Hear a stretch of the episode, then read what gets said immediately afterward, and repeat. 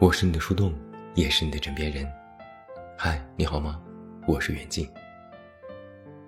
又是一年的双十一到了，这个双十一你花了多少钱呢？我看到网上也有这个话题的征集，在评论里最高赞的回复是“一分没花”，底下的回复都是“好棒，厉害，我也是，教教我怎么管住手”。这让我颇为意外。还记得早几年的双十一类似的征集，如果谁说自己没花钱，底下的画风都是这样的：一分没花是有什么优越感吗？对于双十一这样的购物狂欢，各种打折满减，本来是一个省钱的策略，但你肯定还记得在前些年的时候有过这么一招：官方会发布实时数据。时刻刷新着交易金额，看着那个数字从万到亿，再到几十亿、上百亿。一过零点，气氛被推上最高潮。巨大的 LED 屏幕上会播放各种撒花特效，一个定格的巨大数额彰显着国人庞大的消费能力。一年比一年金额巨大，一年比一年搞得隆重。网友们情绪也高涨，好像自己参与了一个百亿的大项目。现在回想起来，不是参与了巨大的项目，更像是掉进了巨大的消费陷阱。还记得之前到了双十一，朋友圈里大家都在晒尾款图，成千上百的不好意思说，动辄上万、大几万的才能够引来围观。也就是最近这一两年，晒图的没了，反倒说自己无动于衷的人多了起来。看来，抠门儿真是人生的必经之路啊！这一点我是有切身体会的。我是万万没有想到，一个总是号称对钱没有概念，秉承着绝不委屈的自己，有一天会走上抠门的道路。以前我总觉得该省省，该花花。后来发现这是一句屁话，因为我只落实了该花花，该省的一点都没有省下。我只要一想到要该省省，就会马上劝自己该花花。现在我认为，一个合格的抠逼就不存在不能省的地方。尤其是当我开始有意识的攒钱时。我突然发现，这世界上就没有必须要花销的项目，或者说就没有说我必须要买这个东西。举个例子，比如我装修家要买家电，在餐厅的岛台里有一个内嵌的酒柜。当时呢是看好款式，专门留了它的尺寸，意味着我就只能买这一款。但这房子装好了。年初时该进家电了，这酒柜竟然涨价了，涨了九百块。于是我当机立断，决定不买了。等，就死等，等他优惠打折时再买。结果等了快一年，他任何折扣都没有，我都做好了不买的准备，将来给这个地方安个柜门就拉倒。然后好不容易到了双十一，他终于有了优惠。虽然比我最早看到它时还是稍微贵了那么一丁点儿，但是心里好歹稍微平衡点，火速激情下单。等到到货安装完毕，我看着它，心里充满了成就感。这种成就感，绝不是那种花了大价钱的那种满足，而是省了不少钱的那种满足。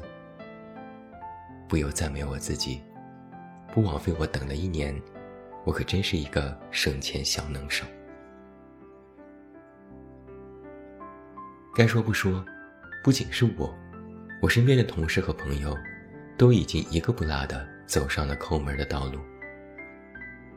以前公司里还会有暗戳戳的攀比之风，买了新包新衣服，或者谁有什么奢侈品，总是想要炫耀一把。现在变成了，哪怕背着一个奢侈品包。别人问起来都会说：“假的，A 版，要链接吗？我推给你。以前公司里还盛行下午茶，到了点儿就会张罗着点咖啡、点沙拉，最好是附近的网红店。实在是没得喝了，才会来杯星巴克。现在别说是星巴克，瑞幸如果没有九点九的活动，都不会买。最近公司附近又新开了一家咖啡店，六块九一杯美式，实在是物美价廉。看过一些采访。有些咖啡店的老板痛批现在卷得厉害，价格压得太低。但对于消费者而言，这才是喜闻乐见。请他们按照不过十块的标准给我卷起来。还有逛街这件事，以前呢逛街没买东西，心里就会失落，这街算是白逛了。现在逛街光看不买，如果买了还会肉疼。觉得还不如去线上买。最爱做的事情就是看价格，在无印良品拿起一个东西，猜猜它多少钱，然后贵的直咧嘴，马上放下。如果非要买什么东西，站在货架前面就会打开某宝，然后货比三家，最后找一个最便宜的买，而且必须包邮。私以为。包邮是商家的职业道德之一，这年头，如果你家店铺不包邮，简直就是诈骗。你东西可以卖上千块，但你如果十块钱不包邮，对不起，我选择不买。另外，现在很多人也开始热衷平替，大到电脑屏幕，小到指甲刀，从化妆品、护肤品，到奶茶、咖啡、气泡水。大牌的虽然是好，但也贵。如果谁家出了一个平替，那可真是良心的不得了。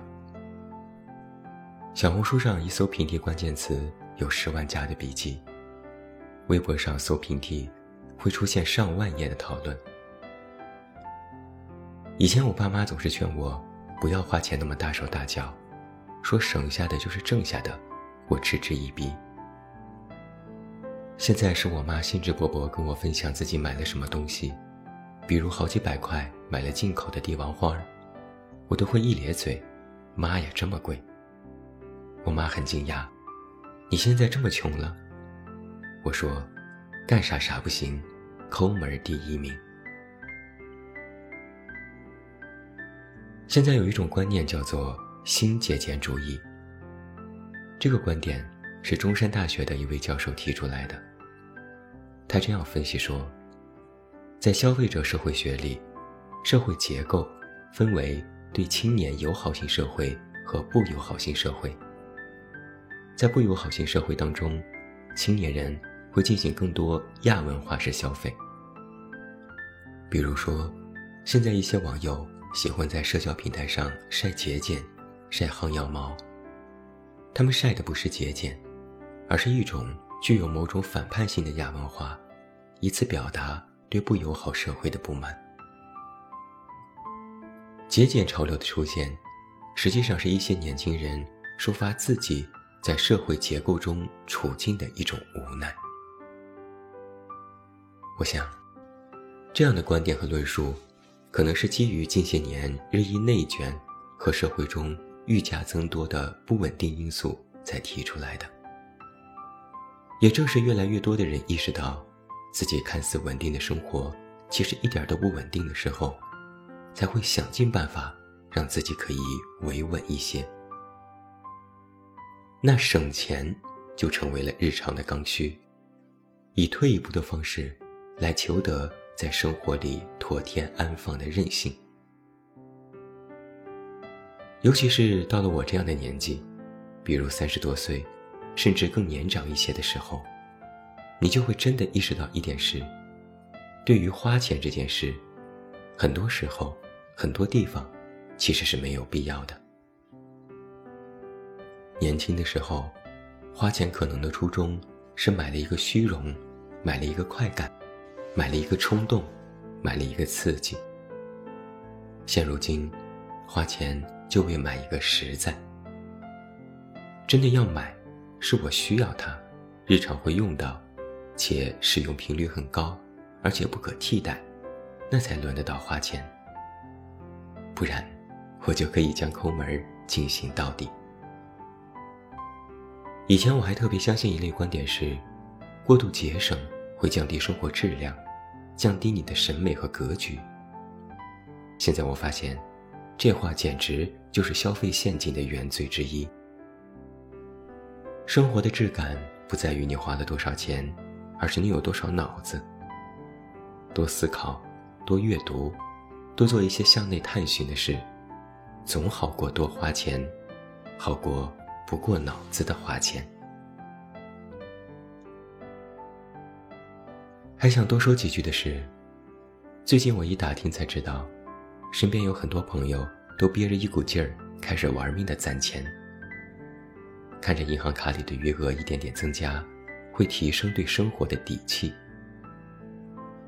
而且，如果攒钱也成为了你的习惯，你会发现，你开始慢慢有了新的强迫症，对整数的强迫症。比如，你银行卡里有两万零二十块，那就意味着。您未来某段时间里，可自由支配的金额，其实是那二十块。如果某天你把两万块花了一点点，那么就会浑身不舒服，必须想尽办法填补进去，重新凑齐一个整数。以前人们会觉得，手机满电、信号满格、冬天的羽绒服、床上的厚被子，都是可以让自己有安全感。那现在，银行卡里的整数也成为了新的安全感。而学会开源节流、省钱节俭，让自己银行卡的整数可以一直稳步上升，就是最大的安全感。什么是安全感呢？